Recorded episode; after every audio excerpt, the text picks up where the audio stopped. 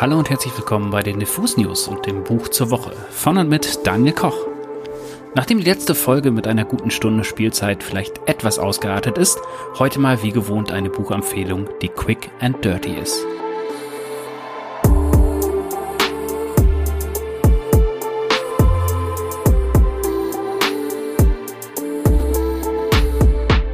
Und die beiden Adjektive passen auch gut zu dem Buch, das ich euch heute vorstellen möchte.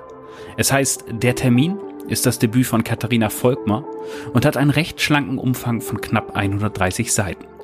Aber die ballern. Wenn ihr in Berlin leben solltet, manchmal mit der U8 fahrt und da in den letzten Wochen so einen Straßenköter blonden Typen mit Musikgenrebrille und schwarzer FFP2-Maske gesehen habt, der ein knallrosafarbenes Buch liest und dabei immer wieder erschrocken in seine Maske lacht. Das war ich. Beim Lesen von der Termin. Aber der Reihe nach. Wie ich schon sagte, ist das Buch das Romandebüt von Katharina Volkmar. Sie wurde 1987 in Deutschland geboren, lebt aber seit Jahren in London und schrieb dieses Buch übrigens auf Englisch, was ein interessanter Fakt ist, denn es geht viel ums Deutschsein, um deutsche Schuld, um Hitler und um das gruselige Erbe unserer Großeltern. Ich habe die sehr gelungene deutsche Übersetzung von Milena Adam gelesen, die im kleinfeinen Kanon Verlag erschienen ist, der erst im vergangenen Jahr gegründet wurde. Die Handlung von der Termin ist schnell erzählt. Wir lauschen auf den 130 Seiten dem furiosen Monolog einer namenlosen Ich-Erzählerin.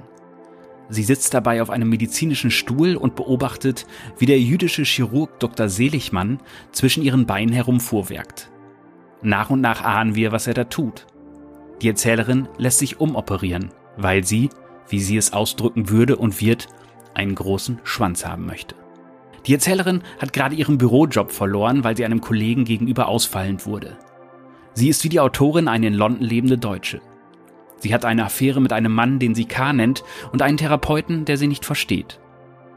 Deshalb quatscht sie Dr. Seligmann voll, der zu ihrem großen Glück auch noch Jude ist, was sie als Deutsche sehr faszinierend findet. Überhaupt, das Deutschsein. Es ist neben dem Thema der Identitätsfindung eines der großen Themen von der Termin. Aber nicht so, wie man das vielleicht erwarten würde. Die Erzählerin referiert nicht über eine schwierige Liebe zum Land oder so, Sie erzählt auf bizarre Weise von verdrängter deutscher Schuld und träumt dabei, dass sie Adolf Hitler sei oder masturbiert zu Sexfantasien und alten Fotos vom Führer. Spätestens hier merkt ihr vielleicht schon, dass diese Frau besonders ist. Und ihr versteht vielleicht, warum ich immer so erschrocken auflachen musste beim Lesen. Denn dieses Buch ist intelligent, böse, wundervoll, zynisch, erschreckend wahr und respektlos offenherzig. Der Bestseller-Autor Ian McEwan nannte Volkmar kürzlich eine Draufgängerin erster Güte. Und das würde ich sofort unterschreiben. Faszinierend ist dabei vor allem, wie Volkmar die Scheinheiligkeit der Deutschen entlarvt und wie sie auf angriffslustige Art und Weise nach ihrer eigenen Geschlechteridentität sucht und sie trotzdem nicht so recht findet und deshalb gleich das ganze Konzept in Frage stellt. Überhaupt ist es das zynische Infragestellen, das dieses Buch so aufregend macht. Volkmar behauptet nie, die eine Antwort auf die schwierigen Fragen zu haben. Aber sie umkreist ihre Themen mit einem bizarren Witz, mit bewussten Grenzüberschreitungen und mit verdammt scharfsinnigen Beobachtungen, die manchmal beim Lesen echt schmerzen. Ihr Tonfall ist dabei, im Englischen wie im Deutschen, ironisch, atemlos, ohne Rücksicht auf Verluste voranpreschend. Ich mag es eigentlich nicht so, wenn ein Buch überhaupt keine Dialoge und nur ganz wenige Absätze hat, aber der Termin ist so ein geiler Rausch, dass ich diese Abneigung schon auf Seite 2 völlig vergessen hatte. Katharina Volkmar hat in einem Interview mit der britischen Zeitung The Guardian erzählt, sie hätte dieses Buch niemals auf Deutsch schreiben können. Aber, so sagte sie, trotz all der Passagen über Nazis ging es ihr im Grunde vor allem um das Thema Identität. Volkmar verrät auch, dass sich erst kein deutscher Verlag an eine Übersetzung herangetraut hatte. Sie sagte in einem Interview, viele Verlage schrieben mir, es sei zu radikal, zu vulgär, man spürte, dass ihnen sehr unwohl mit dem Thema war. Ich glaube, sie befürchteten, es könnte ein Skandal werden. Ein Punkt, den Volkmar allerdings versteht und akzeptiert. Sie sagt, mit einem Buch wie diesem bewegst du dich auf einem sehr schmalen Grat. Man muss den Schmerz anderer Menschen respektieren, wenn man sie verletzt. Recht hat sie. Und trotzdem bin ich dem Kanon Verlag sehr dankbar, dass er sich hier rangetraut hat. Obwohl auch ich viele Passagen grenzwertig finde, was aber irgendwie klar geht, weil die Erzählerin und die Erzählsituation so grotesk überzeichnet sind. So, und jetzt werde ich euch mal einfach die ersten Seiten des Buches vorlesen. dann versteht ihr die Sache mit dem Skandal und dem Zögern der deutschen Verlage bestimmt. Das Buch beginnt nämlich so. Das ist jetzt vielleicht nicht der beste Moment, um davon anzufangen, Dr. Seligmann, aber ich musste gerade daran denken, wie ich einmal geträumt habe, ich wäre Hitler. Wenn ich so darüber rede, ist es mir immer noch peinlich, aber ich war es wirklich. Auf ein Heer fanatischer Anhänger blickend, stand ich auf einem Balkon und hielt eine Rede. Dazu trug ich diese Uniform mit den komisch gebauschten Hosenbeinen. Auf meiner Oberlippe konnte ich den kleinen Schnurrbart spüren und meine rechte Hand flog durch die Luft, während ich mit meiner Stimme alle in meinen Bann zog. Ich weiß nicht mehr genau, worüber ich geredet habe. Ich glaube, es ging irgendwie um Mussolini und einen absurden Expansionstraum. Aber das ist ja auch egal. Der Faschismus ist ja nur Ideologie um ihre selbst willen. Er vermittelt keine Botschaft und am Ende waren uns die Italiener da sowieso voraus. Echt?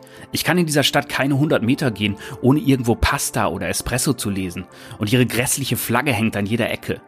Das Wort Sauerkraut sehe ich nirgendwo. Es war immer ausgeschlossen, dass wir mit einer derart miserablen Landesküche ein Reich für tausend Jahre würden halten können. Es gibt einfach Grenzen, was man den Leuten antun kann, und jeder normale Mensch würde nach einem Nachschlag von unserem sogenannten Essen anfangen, sich nach Freiheit zu sehen. Das war schon immer unsere Schwäche. Wir haben nie etwas geschaffen, das ohne höheren Zweck genossen werden kann. Nicht umsonst gibt es im Deutschen kein Wort für Pleasure. Wir kennen nur Lust und Freude, Unsere Kehlen werden nie feucht genug, um jemand mit Hingabe einzublasen, weil wir als Kinder zu viel trockenes Brot essen mussten. Kennen Sie dieses grauenhafte Brot, das wir andauernd essen und von dem wir allen erzählen? Eine Art selbsterhaltener Mythos. Ich glaube, es ist eine Strafe Gottes für all die Verbrechen, die wir begangen haben. Insofern wird wohl nie etwas so Sinnliches wie ein Baguette oder etwas so Saftiges wie ein Blaubeermuffin, die es hier gibt, aus diesem Land kommen. Es war einer der Gründe, weshalb ich auswandern musste. Ich wollte nicht länger an dieser Brotlüge teilhaben. Während ich also hielt, was man heutzutage eine Hassrede nennen würde, hatte ich das Gefühl, der orgiastische Applaus von unten war nur ein schwacher Trost für meine unübersehbare Missgestalt. Ich war mir der Tatsache schmerzlich bewusst, dass ich dem arischen Ideal, auf dem ich jahrelang rumgeritten war, selbst nicht im geringsten entsprach. Ich meine, ich hatte keinen Klumpfuß oder so, aber trotzdem würden alle toten Juden dieser Welt und sogar mein angeblicher Vegetarismus nicht ausreichen, um mich als Modell für einen dieser heißen Riefenstahlbildchen zu qualifizieren. Ich fühlte mich wie ein Betrüger. Hatte denn niemand bemerkt, dass ich aussah wie eine alte Kartoffel mit Plastikhaaren?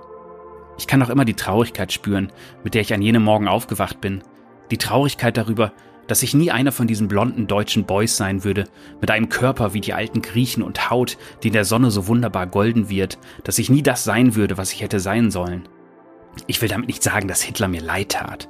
Und es ist natürlich trotzdem inakzeptabel, sämtliche Angehörige eines Kulturkreises auszulöschen, weil man sich in seinem Körper nicht wohlfühlt und sie das repräsentieren, was man an sich selber hasst. Aber der Traum hat mich doch dazu gebracht, über sein Privatleben nachzudenken. Hitlers Alltag.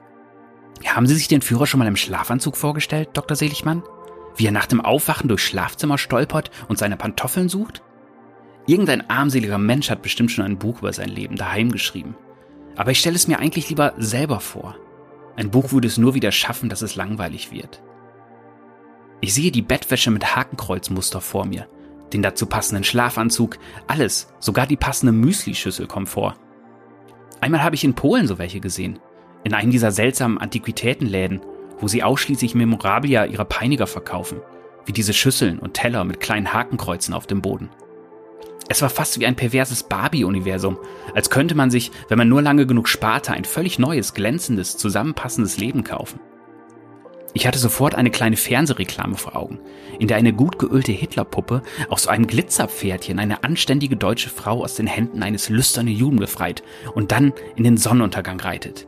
Die Rasse geschützt und in Sicherheit.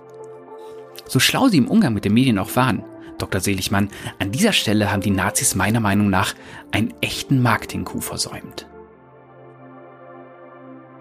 Ja, das war also der Anfang aus Katharina Volkmers Der Termin in der Übersetzung von Milena Adam, erschienen im Kanon Verlag. Und damit, mit diesem Teil, habe ich mir den Explicit Content Hinweis bei Spotify, glaube ich, wieder einmal redlich verdient. Ach, aber komm, weil es so schön war. Eine Stelle noch, wo es äh, nicht um Hitler geht, sondern um Männer, um Penisse und um Gott. Wir sind auf Seite 94 noch einmal und hier noch ein kleiner Part von Katharina Volkmann. Wir sind aber auch immer dann am leidenschaftlichsten, wenn es darum geht, Dinge zu verehren, die es nicht gibt, wie Menschenrassen oder Geld oder Gott oder eben einfach unsere Väter. Gott ist natürlich auch ein Mann. Ein Vater, der alles sieht, von dem man sich nicht mal auf dem Klo verstecken kann und der immer wütend ist. Sein Penis hat wahrscheinlich die Größe einer Zigarette. So ein Typ, der Löwen erschießt und Frauen in Schwimmbädern überholt. Als Mann ist es natürlich viel einfacher, religiös zu sein, und ich habe noch nicht verstanden, wie auch nur eine einzige Frau jemals in die Kirche oder irgendeinen anderen Tempel gehen konnte, Dr. Seligmann. Denn keine mir bekannte Religion hat je irgendetwas Gutes über Frauen zu sagen gehabt. Ich habe nie verstanden, warum meine Mutter an Jesus geglaubt und einen geheimen Altar mit allen möglichen glitzernden Memorabilia in einer Ecke ihres Schlafzimmers versteckt hat. Warum sollte sie zum Beten dahin gehen, wo man nur Scham und Angst lehrt, wo man sich diesen ganzen Scheiß mit heiligen Müttern und Huren ausdenkt, wo man Angst vor Vaginen hat? Denn darum geht es doch eigentlich die ganze Zeit, oder? Davon abgesehen, dass man einen Weg finden will, nicht zu sterben und irgendwo in den Wolken weiterzuleben, zusammen mit den ganzen anderen Leuten, die man eh nie mochte, ist das ein Versuch, den Unterschied zwischen Menschen mit und ohne Schwanz aufrechtzuerhalten. Und dann redet man von Penisneid. Überlegen Sie doch nur mal, was man alles auf sich genommen hat, um Vaginen zu deformieren und zu bezwingen, um Frauen zu sagen, dass Lust nicht für sie bestimmt ist, dass es so etwas gibt wie gut und fromm zu sein. Ich meine, wie viele Frauen gibt es denn, die ganze Bücher über Schwänze geschrieben haben, darüber, wie Männer denken und träumen und sich kleiden sollen? Dass sie so eine Art fickbarer Muttercharakter mit sauberen Fingernägeln und massenweise Taschentüchern in der Handtasche zu sein haben. Ich habe nie verstanden, wie Gott, der selber gar nicht gebärfähig ist, der Ursprung alles Lebens sein soll. Wie ein Mann unserer Schöpfer sein kann. Außer natürlich, wir sind alle das, was man auf Deutsch eine Arschgeburt nennt. Aber vielleicht ist unsere Welt genau das, Dr. Seligmann. Etwas, das aus dem Arsch eines heiligen Mannes gekommen ist. Die Überreste von kaputten Sternen und einem implodierenden Universum. Tja, das ist Katharina Volkmar in Action. Blasphemisch und feministisch. Wenn euch der Podcast ein wenig angefixt hat mit diesem Buch, dann haben wir wieder ein paar Verlosungsexemplare für euch. Schreibt uns einfach eine Mail mit dem Stichwort der Termin und mit eurer Postadresse an verlosung.diffusmac.de. Tja, und das war's für heute. In der nächsten Woche habe ich dann wieder einen Gast, und zwar Dirk Bernemann, der mit mir über sein neues Buch Schützenfest sprechen wird. Das war's für heute. Mein Name war Daniel Koch oder ist Daniel Koch und wird es hoffentlich bleiben. Macht es gut und bis zum nächsten Buch.